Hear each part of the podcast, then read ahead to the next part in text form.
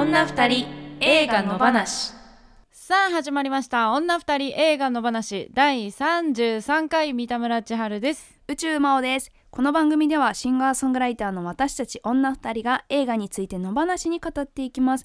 映画好きなあなたやこれから好きになるあなたも一緒に楽しくおしゃべりしましょ11月も中盤になってうきました、そうですね。だいぶ寒くなってきまして。うん。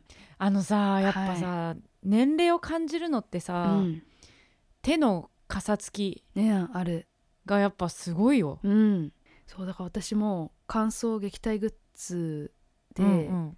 お風呂に入ったまま塗れるはい。クリームとか、お風呂の中で？お風呂の中で。そのお風呂出た後に塗るのじゃ足りなくて、へおえ風呂の中で塗って出てからもまた塗ってでそんなのあるんだ。しないと夕方ぐらいに体がチクチクしてきてカサカサしてくるみたいな。うーん。そういうねへえ不都合が出てきたので、ありますよね。ありますよね。なんか誰だったか忘れたけどはい。女優さんで子供もいてみたいな人で、うんうんその家事する時は家の中にいる時はか、うん。ずーっと手袋してますみたうん、いな、えー、そう。だからやっぱ手に生活感が出ないように。なるほどね。うん、常に手袋そっしてるみたいか。まあでもそのやっぱり触ることで水う分ん。取られますもんね、洗濯物ね畳んだり、いやそうだね。で、うん、うんうん。大事ですよ。大事ですね。乾燥対策。あのーそう先週の野話は、もうこれ気づいた人いるかな？わかどうだろらないけど、う、うん、真央ちゃんがはい。編集をしてくれまして本当にありがと一応三田村さんが編集したこれまでのやつを聞きながらあ、うん。ここでこれ入れてるなこの音入れてるなっていうのでう、うん、はめてったんですけどでもすごい骨の折れる作業を毎週 三田村さんはしてくれてるんだなというのをいやいやいやい感じましたや、もう編集したままね素材を投げてるうん。だけなんで後のそのアップする作業とかもね、はいはいはい。それはそれで気使うと思うんですけいえどいえでも編集そうね。最初はじ時間かかるうんね、うん。でもでもだいぶ慣れてきたんで楽しくなってきました。何でも慣れるまでのうん。時間っていうのに挫折しないようにししなきゃっていうのありにますよね。それがねね。面倒ってなっちゃうんだようん。ね、で新しいソフトとか買ったりして、うんうん。慣れてくまでが面倒くさくて結局昔のやつ使っちゃうとか、わかる。ねえ。そこがやっぱでもこれこの番組があることによってうん。覚えなきゃって思って映像編集ソフトとかはいはいはい。やってみたりとかそういうのはすごい役に立ってますね。そうですうねん、、最近。なんか私もカメラをはい、最近買いまして。おおそう動画用の、はいまあ写真も撮れれるんだけど、うん。動画用のカメラで、うんそう普通に撮影もできるしあのウェブカメラとしてうん。配信の時にも使えたりとかするんですけど、なんかそのカメラの設定とかがすごい私苦手ではいやっぱむ用語がまず難しいじゃないですか。うん。あの ISO とか、うん。絞りとかシャッタースピードがとか、はいはいはい。なんかそういう設定をねでもちゃんとこうやっていい写真を撮れる人とかすごい憧れるけど、うんオートのままになっちゃってる 結局ねそういうののうね、ん。うん。なんかこう自分でねもうちょっとこうなったらいいなこうなったらいいなっていうのをうん。追求していくっていう時間があればいいんだけど、なかなかまあいっかこれでってなっちゃうそう時もね結構ありますよねそのいついつまでにこれをしなきゃいけないっていうのでやってるからね、そうですね。常に締め切り。でもその締め切りみたいなものがないと動かないし。そうなんですよ。だから本当に好きで趣味でそういうのをん。やる人ってすごいよね、そうですね。何の締め切りもなく、うん。まあ映画見るのとかはうちらにとってはそうなのか。そうですね。映画見てパンフレット買ってパンフレット読んでっていうのが面倒くさって思う人もいるかもしれないけど、今はね半,、うん。半分義務みたいなとこあるから。そうですね。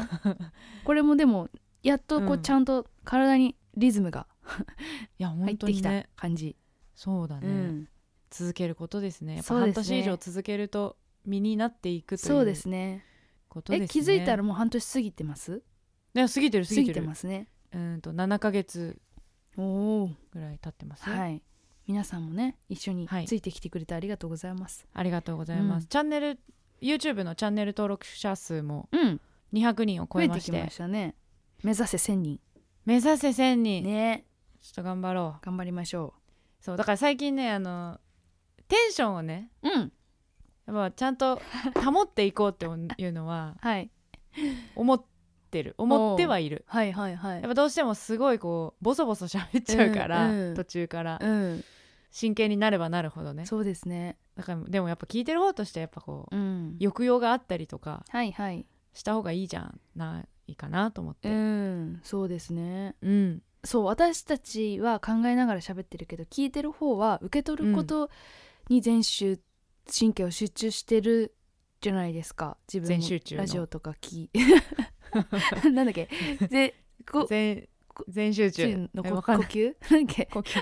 超超超知らない人たちが知らないおばさんが喋ってますけどみたいな。やばい。それもちょっと見に行かないとついていけなくなっちゃう。ねえもうそこに関してはちょっと半分諦めてると思いますけど。そうなんですよ。ね。エンタメ感のある喋りをねあのできたらいいなっていうのよはしじゃあそうちょっと今日はそれを。そう思ってはいるっていうことだけをね、うんうん。お伝えして。これできてるかって言ったらあんまできてないと思うけど、そうちょっとずつねうん、うんやっていこうという感じです、そうですね。うん。まあこれも慣れですからね、そうですね。ちょっとずつ慣らしていかないと。続けていきましょう。はい。そう。あとは、はい。こんあのこの1週間はライブがお互いありましたね、そうですね。私は久しぶりに名古屋に行きまして、お。無観客だったんですけれども配信ライブに参加させてもらってきましたが、うん。同時にね同じ日の同じぐらいの時間にそうだね。三田村さんがねライブそうそうそう。名古屋でやってて。名古屋の、うん。それはねあの本当に配信全くしない。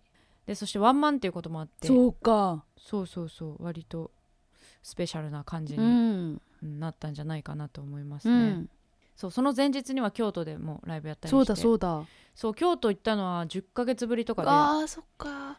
私で嬉しかったな。京都でライブやったことないかもしんないんですよね。嘘。うん。今度やりましょう一緒に。いややりたい。なんかインスタライブとかしかない気がする、ああえじゃあ一緒にやろうよ。えやりたい。そういう誘う、うん。京都ってさ、うん。すごいやっぱ好きなんだよねなんいやー。かその街が。なんです。どういうそのなんか古いね感じ？もあるし、うん。そのでもすごいおしゃれなお店も多いし、ね。すごくまあ、うん。名古屋とかもそうだけどギュッてまとまってるから、うんうんうん場所がね。やっぱ東京とか広すぎて、うん。頭おかしくなりそう。になるっていうかあのあそこも行ってないあそこも行ってない、あそこも行かなきゃみたいになっちゃうから、うん。でも網羅できる、うん。そのちっちゃいから。そういうところはあるかな、うん。好きかな。あとはねカレー好きなんですけど、はい。私スパイスカレーって関西がすごいへえそうなんだ。そうそうあの美味しいお店がすごいたくさんあってレベルが高くて。はいはい。で京都にもいくつかそういうスパイスカレーの有名なお店ってあってあそうなんだ。今回も食べに行きましてね。めちゃめちゃ美味しかった。へりとかなんか商店街歩いてても楽しいし、えうん。そっかいいな。ぁうん。私その京都は旅行でしかほとんど行ったことないんで、うんうん。寺寺の町という認識しかなくて今のあとこだその、ー、うんうん。なんだろうもうちょっと生活寄りっていうか今のね、うん感じで体感するならどんな感じなのかなっていうのは、確かに。うん、気になりますね。京都でイベントができるようにね。ね。頑張りましょう、頑張りましょう、はい、あとは大丈夫ですか？何かありますか？え何ですかね。最近メルカリ始めました。嘘。はい。出品する方ですか？出品する方で。えー、本とか売ってるんで、はいはいはい。まあ、大したお金にはならないんですが。売れます？何冊か売れました。でいいじゃん。あれだからいいもの持ってる人はいいですよね。利益率っていうかね。ね。還元率が高いそうだから。そうですね、うん。私も最近欲しいものがあるとうん。とりあえずメルカリで探しますもん、ねえ。買う買わないは別として。だんだんこうやっぱ見ちゃいますよね。何にしても、うんそんなせ、はい。生活の話でした。い きます？前回のリアクション。か。そうですね。えー、っとちょっと前にもらってたメールなんですけど、ええー野放しネームよかさん。自粛期間が終わり映画館の上映が始まってから私の住む近くの映画館では邦画の上映が多く最う近ん。少しずつ洋画の上映をやってくれて、早速メイキング・オブ・モータウンを見に行きました。お野放しの配信を聞いてからだったのですがテンポの速さ字幕を読みっぱなしというとこは納得でした。創設者のゴーディ自身が働いていた自動車製造ラインをヒントにレーベルを立ち上げていったので映画の内容も各工程ごとに進められていました。私自身も受注売上システムの管理部門営業事務経理品質管理の仕事をしてきたので、一うん。般の会社とのリンクされていることにも面白さを感じました。えこの映画は音楽が好きな人はもちろん会社と仕事場とも重ねて見れる映画だと思いました。うん。よかさんありがとうございます。なるほどね。そうですね。確かに音楽以外でも、まあ、音楽以外から持ってきてるうん。あのシステムだからそうですよね。そりゃそうなんだけど、うん。いろんなところにあの応用できるうん。考え方だよね。ね。その音楽をビジネスにしてこうっていう風に考えた人たちがいて、うん、そういう人たちが作ってきたものが今もしっかりその受け継がれてるっていうとこはすごいことですよね。そうですね、うん、はいありがとうございます。ありがとうございます。ミッツさん、はいえー三田村さんもさんこんばんは。朝が来るの感想ですね。井浦新さんの居酒屋のシーンで本当に飲んでいるのかっていうのを私たち言ってた。話題にしていましたけれども、はい、うん、実際に酒を10杯以上飲んでから撮影に臨んでますよ。うん、ですって。10杯以上強いのかな？強くないですか？ね、あの状態に到達するの私5杯ぐらいでいける気がする、私はねう、ん、2.5杯できるね。でも10杯って結構ってことですよね。ね、まあでも結構ベロベロな感じだったもんね。ね。ろれつギリ回ってないみたいな。ええでもあそこまでいったら結構暴言とか出そうだなって、私だったら暴言出しそうだなって思うけどうん、ねちゃんと清和になりえ。ねえ清和になった上でのうん。セリフでしたもんね。ねえ。彼の人柄も伝わってくうるん。シーンだったから、そうですね。うん、よかった。よかった。そうでしたか。情報まあでもありがとうございます、川瀬監督だったら飲ませてるだろうなとは思いましたけどね。そうですね。うん。そこだけね変に飲んでる演技してっていうのもなんかね。あの映画の流れから言ったら違いますもんねそうだね。うん、いや怖やはりと はい。はいありがとうございます。はーい毎週一つの作品を取り上げて語っていきます。今週の作品はムニア・メドゥール監督パピチャ未来へのランウェイ女が二人集まれば映画の話で日が暮れる。ダラダダララ。ダラずるずるゆるゆると今日も平和な木曜日。今日も平和な木曜日。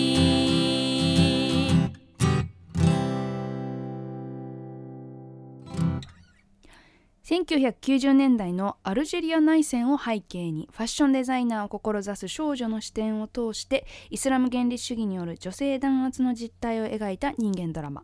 アルジェリア出身でこれが長編映画監督デビュー作となるムニア・メドゥールが自身の経験から生み出した。2019年第72回カンヌ国際映画祭ある視点部門で上映されて賞賛を集めるも本国アルジェリアでは当局によって上映禁止となった。90年代アルジェリアファッションデザイナーを夢見る大学生のネジュマはナイトクラブで自作のドレスドレスを販売していたがイスラム原理主義の台頭により首都アルジェでは女性にヒジャブの着用を強要するポスターが至る所に貼り出されていた。そんな現実に抗うネジュマはある悲劇的な出来事をきっかけに自分たちの自由と未来をつかみ取るため命がけともいえるファッションショーの開催を決意する。2019年制作フランスアルジェリアベルギーカタール合作。はい。はい。では、はい。このパピチャを見たという方からのうん。メール。野放しネームロンペさん。はい今回のお題映画「パピチャ未来へのランウェイ」劇場では見れていないのですがオンライン試写で見ることができました。へえなんかロンペさん、オンライン試写で見てません？ねえ。これは一体関係者の方何なんだろう？応募したりするのかな？ああそういうことか。えー90年代アルジェリアの暗黒の10年と言われる時代が舞台。抑圧された環境での女性の力強さを描いていると思うのですがいくつかある悲劇の場面の描き方が強烈ショックを与えるという意味では本当に効果的だったと思います。ファッションデザイナーを目指す主人公ネジュマを演じたリナ・クードリもとても印象的でした。ちょっと若い時のジェシカ・アルバに似た印象も。リナ・クードリは今後ウェス・アンダーソンの新作にも出るとのことで今後が楽しみです。オンライン社会の後にあった監督によりオンライン監督によるオンライントークでもアルジェリア出身の女優にこだわってキャスティングしたとのことでした。あとパピちゃんに出てきたポパイ。はなかなかムカつきましたね。うん。うん、出てきましたね。それではお二人の感想も楽しみにしております。ということでいただきました。はい。はい。ありがとうございます。なんだろう。オンライン試写会がどういうものかわかんないんですけど普段劇場でやってる試写会をオンラインに移してっていうものだったとして普段だったらその監督とつなぐとかやるのかな、あどうなんでしょうね。ね。こういう時ならではのことなのかな、ね。そう海外いてもね、うん。できますから。これはすごいそのこのコロナが生み出したというか気づかせてくれた部分というか、そうですね。え全世界の人いけんじゃんみたいなね、確かに、うん、これは聞いてみたいお話ですね、うん。ありがとうございます。ありがとうございます、ピロシキさんいつもありがとうございます。はい。今週も長いメールをいただきましたが、えー、ハチドリキム・ジヨンパピチャ全部女性監督の長編デビュー作なんですねレベルの高さにうん。圧倒されます、ただパピチャは自分にとって一番難しかったです。物語の重要な部分で主人公たちに唐突に銃口が向けられほとんど何の説明もないまま引き金を引かれます。説明的な伏線が欲しいわけではないですが何かしら想像する糸口があってもいい気がしました。そこは常識として社会的な背景背景を知っているべきということかもしれません。ですが日本に住んで日本のメディアから流れてくる情報を頼りに生きているとイスラムというワードを聞けばスペース過激派と勝手に脳内でか候補が上がってしまうような状態で映画の外側から背景を想像するならかなり勉強してからじゃないとダメだなと悩んでしまうところもありました。うん。とはいいろいろ書いていただきましてはい。ありがとうございます。ありがとうございます。はい。まあ確かに社会的背景ゼロでいきました。私も。私もです。はい。そうするとやっぱりはイスラム原理主義怖いっていうなんかそのこれまでのイメージをそのままその中で引き継いじゃったっていう感じは確かにありましたね。うん。うん、そうね、うん。でもなんかし何にも背景知らなくても大丈夫だとは思います、うんうんうんうん伝わるところはちゃんと伝そわってるうですね。突然の暴力性とかっていうのは、多分国内にいる普通に暮らしてる人たちにとってもそうなんだろうなっうんていうね、とこはあるし、でもそういうところだけじゃないキラキラした輝きうん、もそこに親近感もあるし、あちゃんとこう地続きなんだなっていうところもうん。思わせてくれるそうですね。なと思います、はい。そんな感じです。はい。ありがとうございます。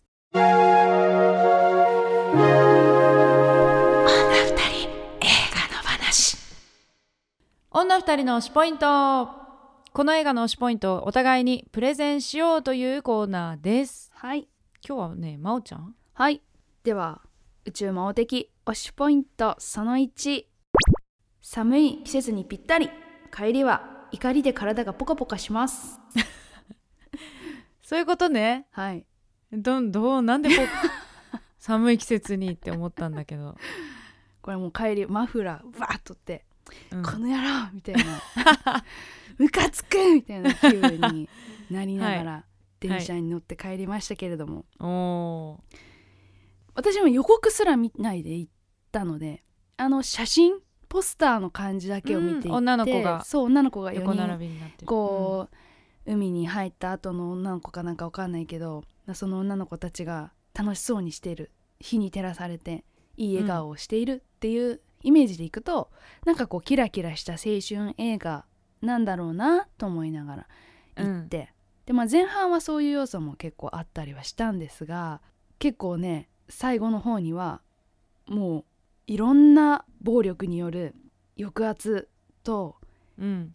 支配と、うん。そういうものからどう頑張ってもなんなかなか逃げられないっていうその現実うん。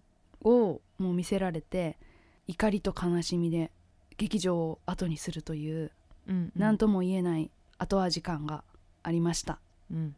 もちろん最後はそれだけじゃないちゃんと希望も見せてくれて終わるんですけどなんかやっぱり根本的解決は映画の中ではされないうん。から、そこはすごく悲しいしめっちゃムカつくみたいな気持ちになるんですけどでもこれって、えー20年ぐらい前の話だからうん。その時よりは今の方がきっと良くなってるだろうって思えるのも希望かなとうん。思いました。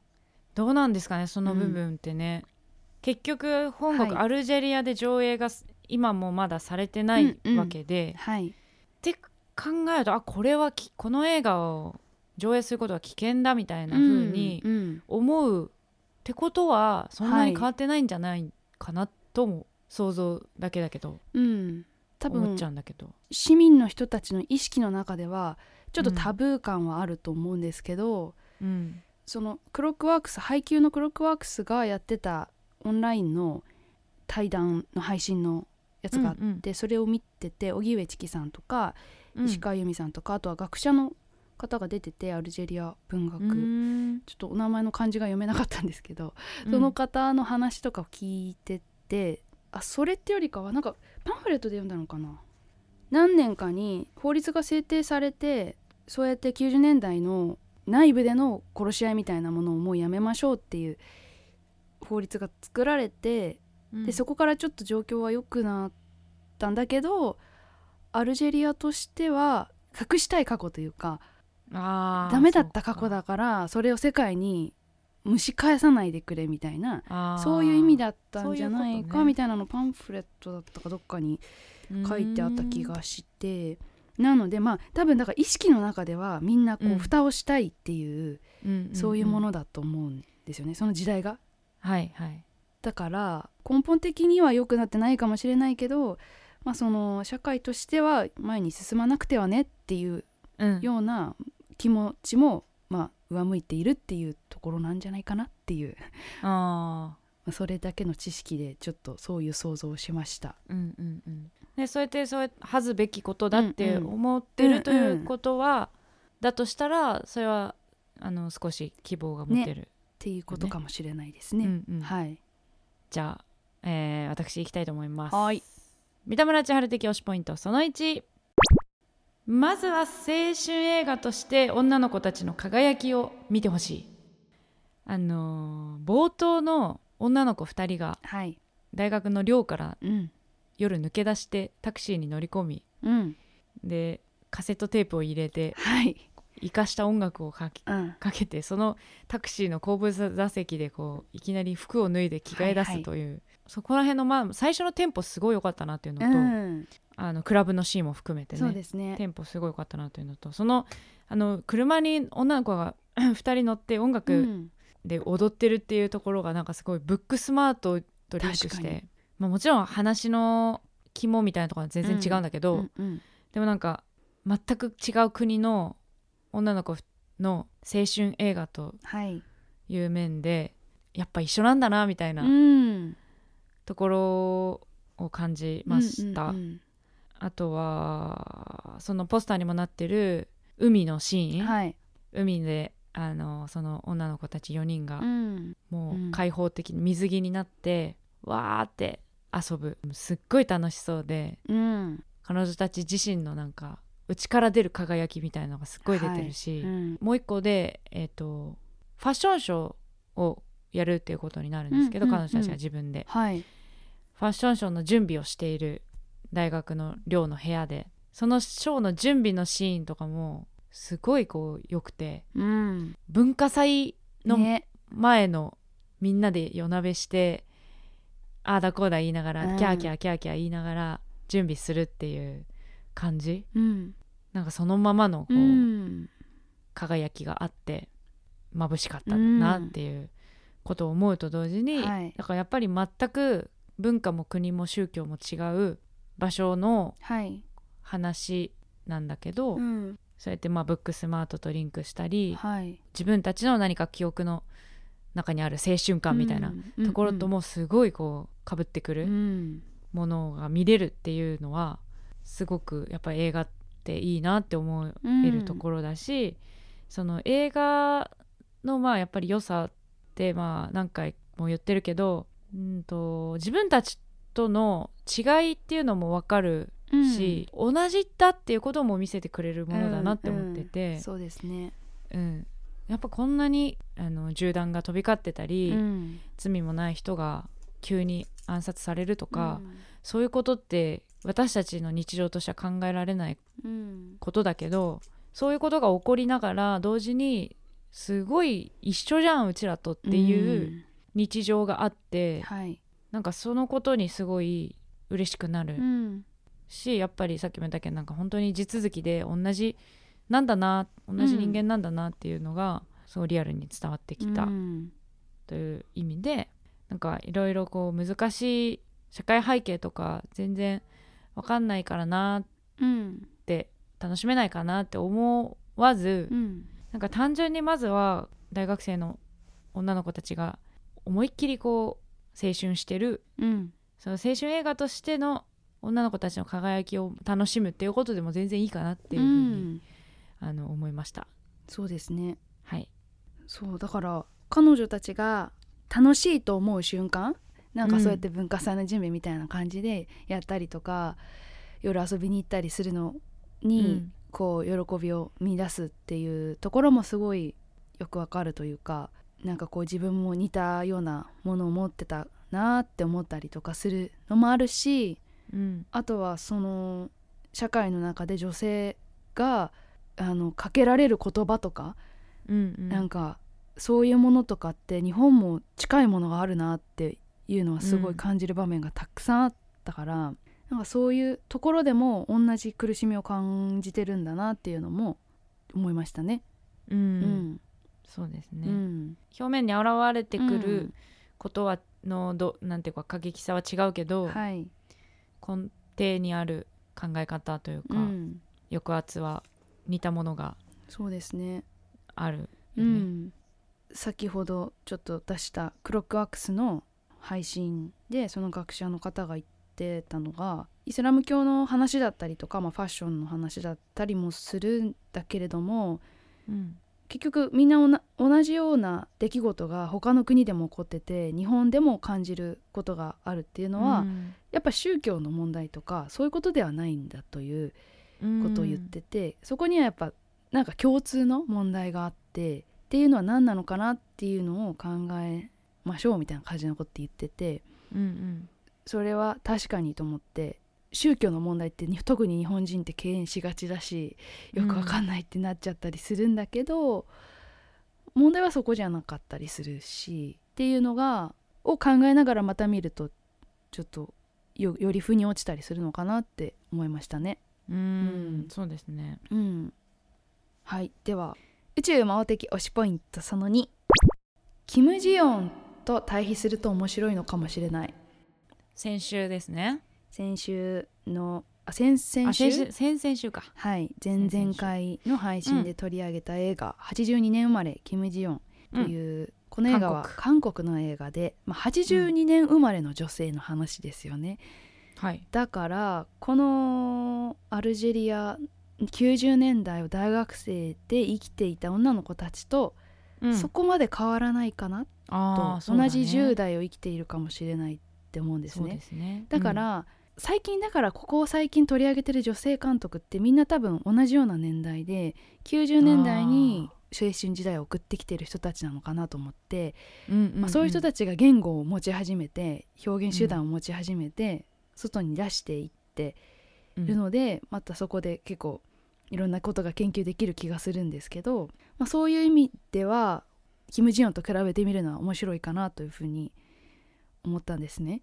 うん。でキム・ジヨンっていう女性は82年に生まれてそこから、えー学生時代を過ごして結婚して出産してっていうところを淡々と描く映画だったんですけど、うん。まあ、その中でジオンは感じてきてきた違和感だったりとか受けてきたあの差別的なことだったりとかっていうのを全部飲み込んできた人で、うん。それですでにある社会構造の中に飲み込まれちゃった人。うん。で最終的にそれがバグを起こしてってしまう彼女の内部で爆発してっちゃうっていうそういうお話だったんですけどこっちのパピチャの方はとにかくそのパピチャの主人公の、えーネジュマちゃんはうん。もう全部全てのことに抵抗する。ね。そう自分がおかしいと思ったら絶対に屈さないっていうその姿勢があってうん。でそれで行動を起こしていく。で、うん。その結果やっぱりもう本当に命の危険にさらされていくんですよね。うん。だからそのすすごく2つの道をたどっていった女の人が描かれてるなと思ってあのそこもある種のパラレルワールド感があってうん。っていうのはすごくリンクさせてみると国とか宗教とか人種ってものを超えた問題をそこに見れるような気がしました。そうね。ね。確かにこのこのここ何回かの話は女性監督が続いてるですね。し、うん。年代もま多分同じぐらいですよあ、ね。そうですねあの30代40代、うんまあ、フェアウ川瀬ェルもね。さんはちょっと上か。川瀬さんはちょっと上になるのかな？フェアウェルもそうですねね。30代ぐらいだから30代から40代の女性たちがなんか声を持った時にうん。あこういう映画になるんだっていうのはまあ、ちょっと下の世代の我々からするとうん。非常に勇気づけられるというかあこういうこと言ってもいいんだとかね。そうそうそう、ん思いますよね。ちょっと似てたりするもんね。そのうん、言ってることとそうですね。思ってる感じてることが、うんうん。ね、全く違う境遇境遇で生まれ育っても、うん。同じ空気感っていううのをん。違う場所で感じてるんだなってういうのがんうん。すごくわかる、そうですね、うん、感じですね。うん、なのでこの映画も見てキム・ジヨンもぜひ皆さんには見てほしいなと思いました。いきます。はい。三田村千春的推しポイントその2この場所で続けること。いやそこね。思った。うん。ネジュマ主人公ネジュマはファッションデザイナーになりたくて、うん。世界で活躍するファッションデザイナーになりたいって言ってて、もうその言葉通り彼女のなんか書くデザインとか、うん。アイデアとかも素晴らしくて、はい。なんか本当にあこの人は大成するだろうなっていううん。雰囲気を持った女の子、はい。でファッションデザイナーとして世界で活躍したいっていう夢があるんだったら、うん。外に出るっていうのは多うん。分みんなが考えることだと思うんだよね。はい。恋人の男の子もうん。が、あの若いうちにこの国で出よう一緒に出ようって誘ってるように、うん。どっか、まあ、ヨーロッパだったりアメリカだったりに行っちゃった方が、うん。多分可能性は広がるしそうですね。やりたいこともできるし、うん。と成功すると思うんだけどネジュマはそれを断ってここには私の全部があるから私はここでやるんだって言ってる、うん。え全部があるって何って一瞬思うんですよ、うん。だってこんなに暴力に怯えながらはい。差別されて抑圧されて自分の好きな服服も着れずにうん。いる生活のどこに全てがあるんだろうって思うんだけどはい。でもそのネジマの姿勢っていうのがすごく大事なこの映画にとっては大事なことでうん。ただ自分の好きな服を作っていきたいっていうことだけじゃなくて、うん。それを通じてやっぱりネジマがやりたいことっていうのは国に対して抵抗し続ける、うんでファッションっていうのを通じてそのメッセージをファッションで表現するっていうことが自分のやりたいことうんっていうところがもうめちゃめちゃ強いなとうん。思いました。だからそれをやるためには国をファッションで変えるためには、うん私はここでやんなきゃいけないんだっていうことなんだよね。うん。だからそのなんかこう気持ちの強さうんがやっぱり彼女の美しさになってるなとうん。思って、私だったらって考えるとはい。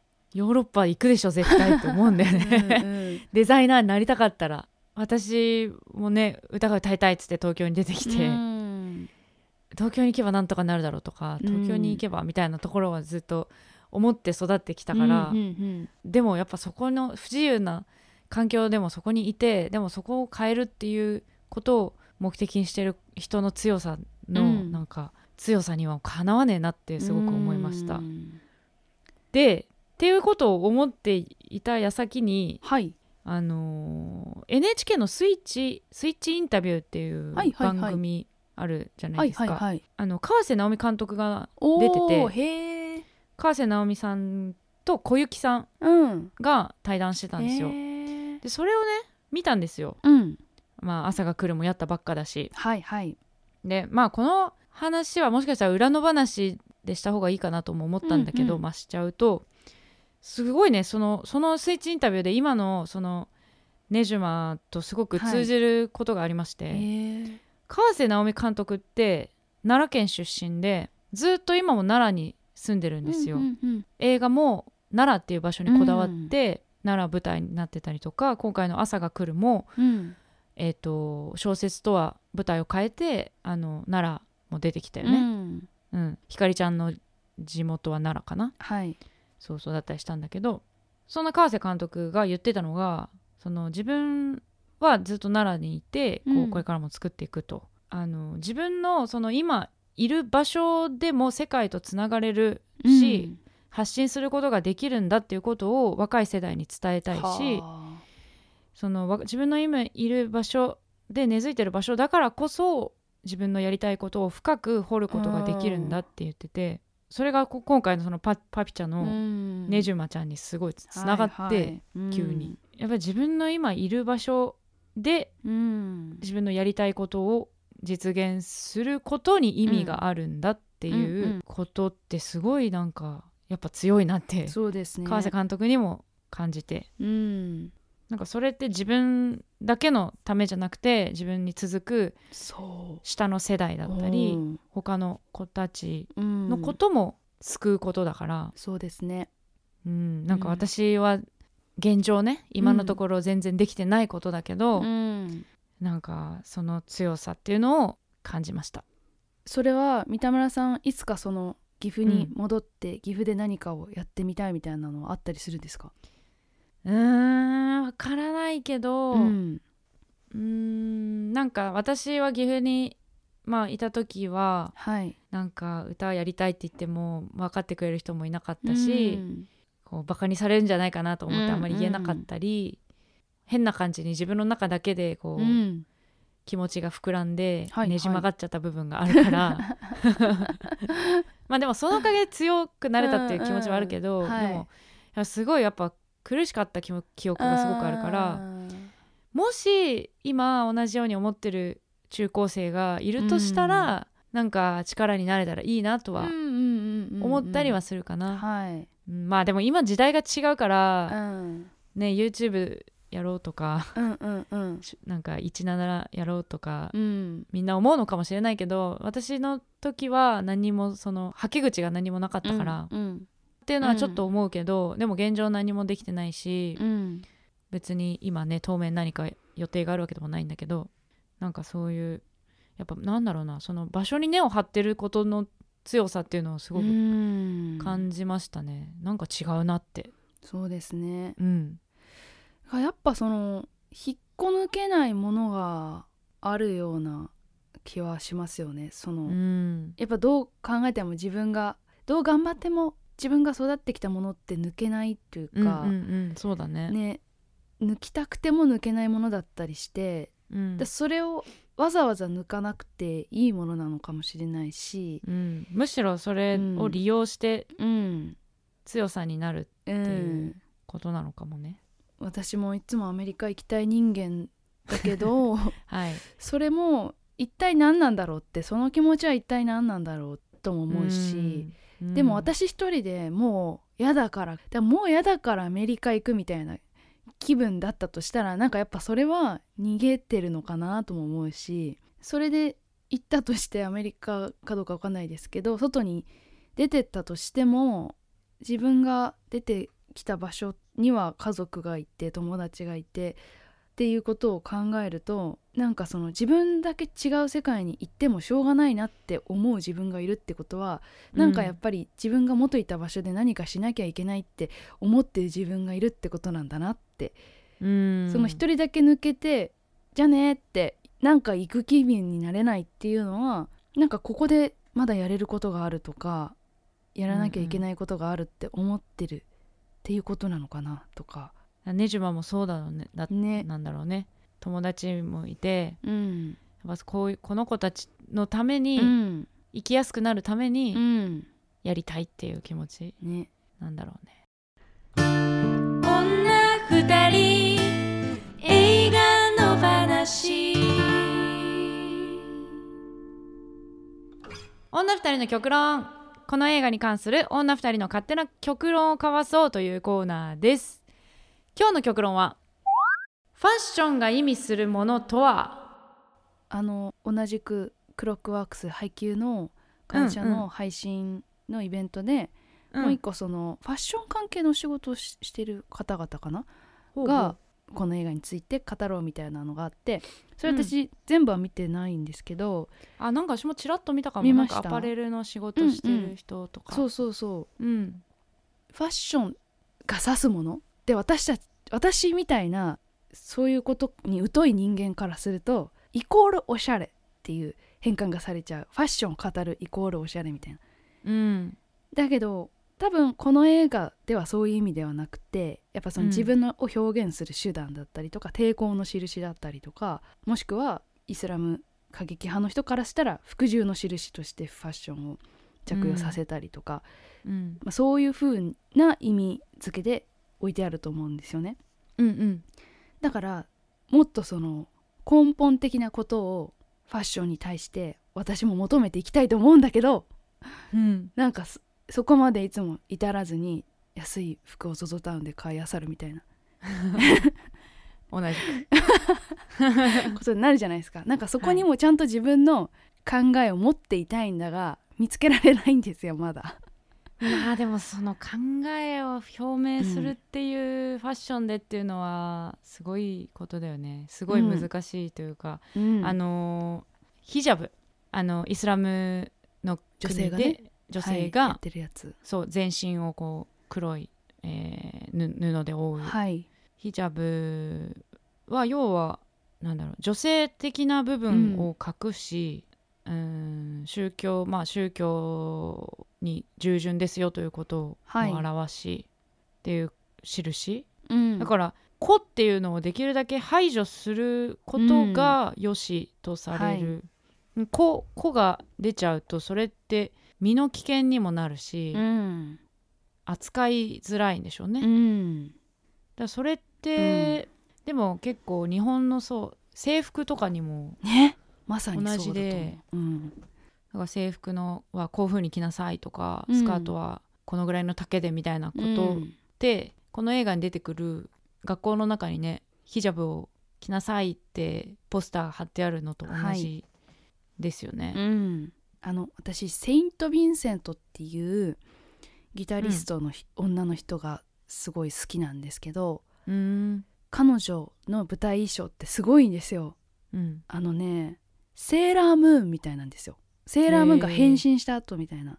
胸もしっかり出すしで、うん。コルセットみたいな感じでキュッて上げて。あー細いんだ。細い。足も根元から結構出すような服を着てたりとかうん。でこうロングブーツ履いたりとかして、まあ、すごいセクシーなんですよねはいはい。ででギターめっちゃ上手くてすごい、まあ、とにかくかっこよくて好きなんですけど彼女はレズビアンなんですよねうんだからそれをセクシーさを出すというかその性的なものを自分から出すために男性に向けてそういう格好してるわけでは全くないんですよね。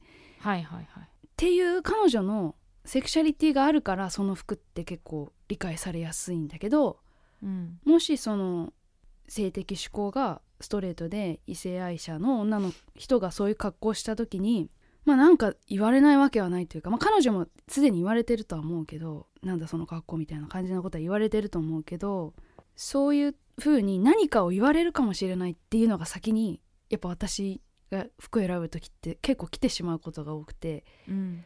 これはフ肌を出しすぎなのではないかとか30超えてミニスカートはダメなのではないかとか、うん。本当はララランドのあの女の子みたいに短いスカートが履きたいのにとかなんかこう本来着たい格好がパッと思いついた時に、でもこれってこういうことが起きるかもこういうことを言われるかもみたいなのが後からバーってきてそういうのをすごい気にしてしまうからだからなんか無難なジーパンとかにいつも落ち着いちゃう。もちろんジーパンも好きなんだけどうんうん。っていうところもあってそういう風にファッションを選んできてしまったからなんかそういうのをすごく後悔もするし変えたいなっていう風にも思うんだけどまだ自分で落としどころを全然見つけられてないっていうのがあって、うん。でファッションのこと考えるといつもこう堂々巡りになるんですよね。うん。なるだけ自分を解放していきたいんだけどうん。なんかそれこそ後ろ指刺されるじゃないけど、うん。えあのかっこいいさすがにやばくない？みたいに言われたらどうしようとかそういうふうに言われてもいいでもこの服を着たいの？ってほど好きな服があるわけでもなく、うんみたいな。だよね。ね。だからそこになんかすごい強い意志を持ってこの服が着たいっていうなんかそういうものがあればいいなとは思うんだけどそれより先にいろんな不要な要素が頭に浮かんでしまう。なんかこう人と会ったり、うん。人前に立ったりするときに、うん。マイナスにならないようにっていうことの方を考えちゃう、確かに。ね、うん。マイナスじゃなくてゼロならいいや。うん。ゼロを目指す。なんならまあプラ12ぐらいならラッキーみたいな、っていうやっぱ考え方なのって、でもやっぱ根本的になんか自自信のなさうん。な気がするな。私私的には、うん私の自己分析は、なるほど。紛れたいみたいな。なんかあーはいはいはい。み見てほしくないっていうか。あーそうなんだ、うん。あーそっちなんですね。そっか。だけどでも自分自信を持ちたいとはすごく思うから、うんなんか何かの表紙にすごい自信が自分にあついてる時期うん。はちょっと服が派手になったりするうん。のはわかる。うんうん。なんか最近やたら褒められるな容姿のことでとかっていう時はちょっと冒険してみたりとかするるっていうことは多分自信がついてきてうるん。時期うん。なんだろうなとか思うけど、うんでも基本的にはそうね、うん。いかに無難であるかみたいなそっか。ことを考えちゃうかもね。でファッションを選ぶ基準って、うん。まあ、人それぞれある気がするんだけどうん。それがね、まあ、多分今の日本でネジマのような感覚で服を選んでる人ってそんなに多くないと思うんだけど、うん、でもなんかもっと抵抗していっていいような気もするしうん、っていうのを私は感じたからもっと好きな服を着たいんだけど。そうね、うん。ヒジャブのメリットというかとして、もう一個なんかその容姿とかじゃなくてはい。内面とか才能とかを、まあなんていうので評価されやすいっていうのうもん。一個どっかに書いてあって、うんうんうん。まあ、なんかそれを自分から選ぶ人はなんかそれはそれでじゃいいなとか思って、なんか自分はそれで勝負するんだって思える、で自分から選択するならいいなうんと思うから、そのなんか人みんなもこれはすべきだっていうのはもちろん違う。し、そこの選択権はないといけないかなと思った。ファッションも相対的なものな気がするからうん。こう流行ってるものを着てればいくらそれが自分昔から着てたとしても流行ってるものを着てる人になるし、うん。そのヒジャブがほとんどの女性が着てた時代はたくさんの個性の中の一つを外見以外から選ばれるという点においてはすごい有効だったと思うけどヒジャブを着てる女性自体が少なくなってた時に、うん。ヒジャブを着てるということが個性になってしまう時もあるじゃないですか。あ例えば外国人の中で別の宗教の中にイスラムの人が入ったらイスラム教の人ってことになっちゃったりするしーうん。っていうなんかまあそういうのも結局人と人との関係の中の相対的なものだとうん。は思うそう思うがかっていうね。だからそのスティーブ・ジョブスみたいにうん。毎日同じ服を着るということが自分の意思なんです普通のパーカーとジーパンですみたいな、うん。なんかそれもかっこいいと思うしうんうん。ヒジャブをが私のアイデンティティですっていうのもかっこいいと思うし、うん。まあ、特に何も考えずに服を選んでますっていうのもそれはそれで全然いいと思うしで私はどうしようかなっていうとこですよね。そうね。うん。私はどうしようかなってずーっと迷ってますね。うん。ん。ほんと似合うかどうかは別じゃんとか言われるとまた確かにってなるし。うーん。なんか痛くなりたくないよねとかってなるとまあうん。それもあるんだが、それを恐れてていいんだろうかとか。うん。でもやっぱり変って思われたら嫌だなとか、まあ、変でもいいんだけど、あもうずっとずっとこんな感じですね。そうだね、うん。でもそういうのを気にしちゃう自分っていううん。アイデンティティもあるわけで、うんうんうんやっぱファッションって人に見られるものだし、うん。もちろん自分の気分を上げてくれるものでもあるけど、人になんか見られてあなんかいいねみたいなうん。ことで成立するものでもあると思うから、うん。そうね。そういうとこもあるんですよね。だからほ人の目なんて気にしなくていいじゃんっていうのもなんか違うというか、ん。でもその「いいね」に流されてきた結果なんかちょっと違うかも、ってなったのかも今私。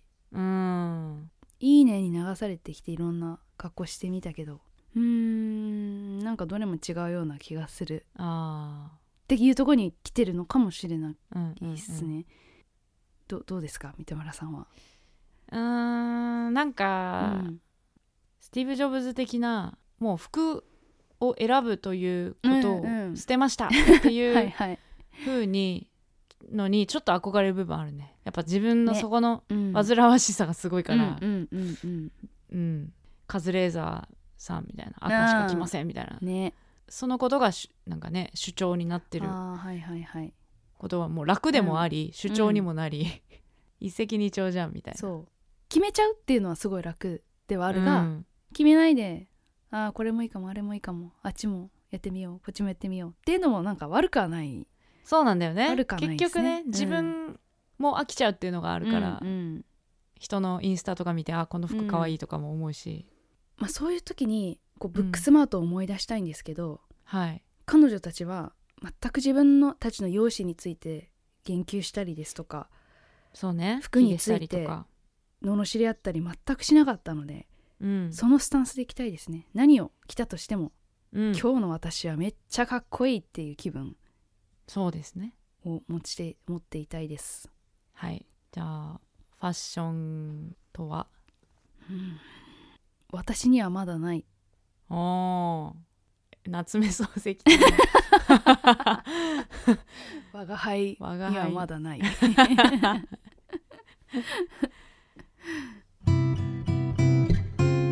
今夜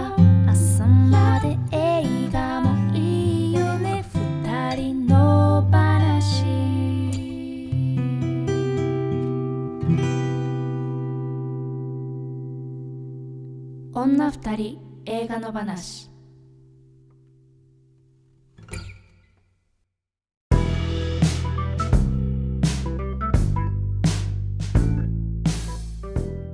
ちょっとこれだけ言いたかったやつありました。おい。あのーお願いします。まあ、彼氏っぽい男出てくるじゃないですか。はいはいはい。でその男となんかこう旅行？ドライブ。みたいなドライブして。えこれ一緒かな？なんか、はい。お前にチャンスをやるって言ったとこ？ドライブじゃなないか車の中のシーンじゃなくて、あ車の中のシーンのフェミニストね。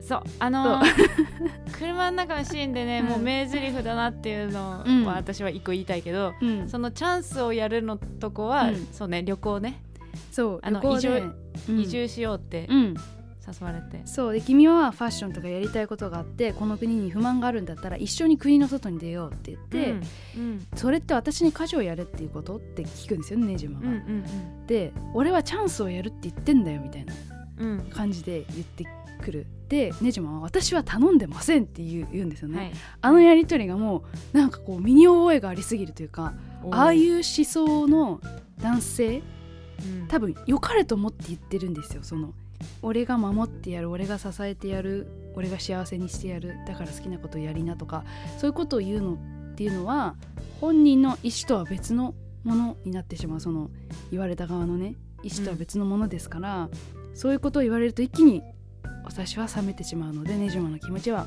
非常に分かりました。でもこれはかなりあるあるな話だとうん。私は思いましたね、ですね、はい。でもまあその車の中のやり取りもめちゃ面白かったです。ねその車の中でね。うん、これは予告にもなってるから言っていいと思うんだけど、ううんはい、服装は関係ない。そのうん偏見が女たちを殺すのよっていう。う、んうん。もうグッときましたいね。ましたね。それでその偏見丸出しの男がうん、そのもう一人の男に対して「お前の彼女はフェミニストか?」みたいな「アメリカ人か?」みたいなこと言ってて。やばいね 本めちゃちょっと笑ってしまったというか、あうん。それ悪口なんだっていうのが。確かに。確かに。精一杯の悪口がそれかみたいな感じで思いましたね。あのーちょっとどうしよう。これ時間あれかな？はい。そのフェミニストの話でさ、うんうんうん、最近炎上した案件があってさ、はいはいはい。日本モンキーセンターっていうああはいはいはい。犬山のね。はいはい、はい、愛知県のうん。あの猿の猿しかいない動物園がいるんですけど、そこのツイッターが炎上しまして、うんうんそれのことをね最近すごい考えてたんですよ、まあ、はい詳しくはちょっと皆さん知らない人ググってください、あれどう思う？あれはなんだろう私はダメダメ案件だなと思いましたが、うんうんうん。はい。どの辺が？えー、とまずそのなんていうのかな。おばさんと要はおばさんと若い子を区別していてうんうん。すでおばさんより若い女の子に来てほしいみたいなのがにじみ出てる感じが気持ち悪いっていう、ああそうね、うん。いやなんか私は、その別に呼び方の区別に反応してる人が多いらしくてなんかそこは私はどうでもいいと思ってて、うんうん。そこじゃねえだろうって思ったんですよね。でなんかそのどっちかわかんないのが、うん。その例えばさうちらのライブにうん普段あんまり見ない年齢層の人とか、性別の人が来てくれたら、はい。単純に嬉しいは嬉しいじゃない？うんうんうんうん。それはある。それって別に、例えば若い子に来てほしいとか、うん。女の人に来てほしいっていうのって、うん。そのじゃあそうじゃない人は来ない方がいいと思ってるわけじゃなくて、うんうん。その年齢の幅の広がりとか、うんうん。層の広がりが嬉しいっていううん話うん。だけであって、うんなんか多分動物園もそうだと思うんだよ。そのうん。老若男女いろんな人が来てくれることが多分嬉しいんだと思うんだけど、うんそのそれを多分言う時に、うん。その表現の仕方が間違ったなって思っうん。て、なうん。んでかというとそのなんかその若い子が来てくれて嬉しいっていうことがちょっとなんか性的な感じが匂ってくるのが気持ち悪いんだようね。んうんうんうん。そうそうそう。単純にいろんな人が来てくれて嬉しいっていうことを伝えればよかったのに、うん。なんかそこになんか誰担当の誰々君が喜びますみたいなうん。ことがつ付け加えてるその一文が気持ち悪いって思っちゃった、うん。からそっちじゃないって思って、うんそう別に普段見ない珍しい人が来てくれたということはその層の広がりという意味で嬉しいっていうことを、もうちょっと書き方なかったんかなっていう感想。そうそうそうそう。だからその感覚も私もよくわかるしうん。っていうのをなんか最近その名古屋行った時に名古屋の子たちと喋ったりとかしてあそういえば犬山のあれさみたいな話したりとかした時に、うん。やっぱりその若い子からの反応が来ると嬉しいとかそういうのってやっぱあるっちゃあると思うんですよね。ラジオもね結構そうそうそね、年齢層高いイメージあるもんう、ね。うん、そうだからまあそういう子の話を積極的に取り上げたりとかっていうのはまああるはあるっていうのとやっぱちょっとニュアンスが違ったよなっていうのはあるありますよね。そこにその性的なうん、うん感じが匂ってくるのが気持ち悪い。そうなんですよね。だそそこにそううん。だから性的なものを混ぜ込まれるとすごくやっぱりうん。そそこに関係のある人たちはすごく嫌な気分になるというか、あの厚着のタイツの件とかはいはいはいはい。あとはタカラトミーも炎上したりしてましたけどあそうなんですよ、うん。なんかリカちゃん人形だっけな？のこう反則というか販売するためのツイートで、なんかその幼女のプロフィールを公開しますみたいな書き方をしたりとかして、うん。なんかそれは本当に 日本じゃなかったらマジで逮捕されるやつではっていううん。こととか、面白いと思ってあげちゃう、うん。その面白くないんだよ、逆もうそれはっていうのを。ギャグ戦あるっしょみたいな感じがねちょっと気持ち悪い感じ出したりするの面白いでしょみたいなのが、うん。まあ、そういう時代もあったでしょうが今はもうなしですっていうのを私たちも考えながら言っていかなきゃいけないうんうん。ですよね、今みたいに。なんかこの違和感は何だろうっていうのを言語化してって、うん。そうだからその、ん。モンキーパークモンキーセンターの件は、うん。ていうかモンキーパークって私昔言ってたけどモンキーセンターになったんだと思って。私はだって地元だからさ、CM とかやってうですよね。モンキーパークってイメージまあいいや、うんうん。モンキーセンターの件はそのなんかうんすごいこうフェミニストっていうかそういうのいちいち女うぜえみたいなうん。声がすごいあるから、うん。そんなことにいちいち反応してどこが悪いんだよみたいなうん。声をめちゃめちゃ見るから、うん。いやなんか気持ち悪いのはそこのそのなんか女子女子と、なんだっけ素敵なお姉様うん。というその表現のうん。ことでに引っかかってんじゃないんだよなって、そうなんですよね。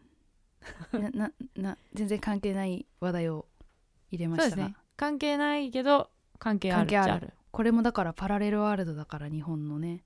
うん、うん。ということで次回の作品いきます？はいそうしましょう。はいすいません、えー次回11月19日配信の作品はクレイグス・ゾベル監督「ザ・ハント」はい早めに見に行きましょう。そうですね。そして今日新たに発表するのは再来週の作品ですね。はい。11月26日配信分の作品は湯浅正明監督「日本沈没2020劇場編集版沈まぬ希望」はい。はい。2020かもしれません。うん。はい、これはねネットフリックスで、えーやってる配信してるアニメ版の「日本沈没」を劇場版用に再編集したものということですよね、うん。結構話題になってます。ね。でそのこのコロナ期間にうん。放送してた放送っていうか配そうだ信ね。してて、まあ、結構話題になってるなとは思いながらうんうん。ちょっとスルーしてたので今回見たいです。そうですね、はい。ちょっと時間見れたらネットフリックスの方も見,、見れたらなとは思ってます、えーぜひねあの事前に見て感想を送っていただけたら嬉しいなと思います、この番組ではあなたからの感想やご意見をお待ちしています。この作品を扱ってほしいなどのリクエストも大歓迎ですし過去回の感想はいつでもお気軽に送ってください。メールを採用させていただいた方には2人の話ステッカーをお送りします。住所と本名も忘れずに書いてください。メールアドレス二人の話アットマーク gmail.com です。この番組はポッドキャストと YouTube で聞けます。お好きな聞き方でどうぞ。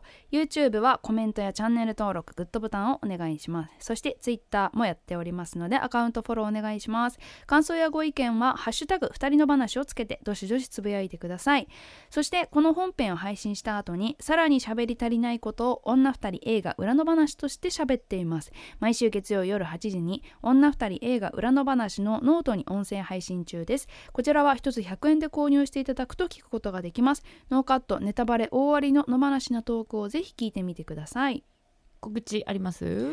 はい。えーと私宇宙魔王はですね12月3日に新宿レッドクラスクロスでライブがありまして、うん。これは、えーお客さんも入れるしあとは配信もありますのでぜひ皆さん、えー来れる人は来てください。そして見れる人はぜひ見てください。であとはカウントダウンジャパンあそうだそうにだ出演すすることが決まりまして。おめでとうございまますだ曜日あ日にちがわからないんですがうん、来る人はぜひ、うん。ねどういう形になるかわかんないですけれどもそう感染ですね。対策気をつけながら楽しみましょう。んんうん。はい、はい。そして私三田村千春は、えー今週この1週間ライブはないんですが次のライブが、えー11月19日大阪心斎橋ジャニス。そして東京が11月24日下北沢ラグーナというところでライブがあります。これも配信もやるし、えーごじゅご入場もできるというライブになってます、はい。という感じです。はーい。来週も木曜夜8時に配信です。ぜひ聞いてください。ここまでのお相手は三田村千春と宇宙魔王でした。さよなら。さようなら。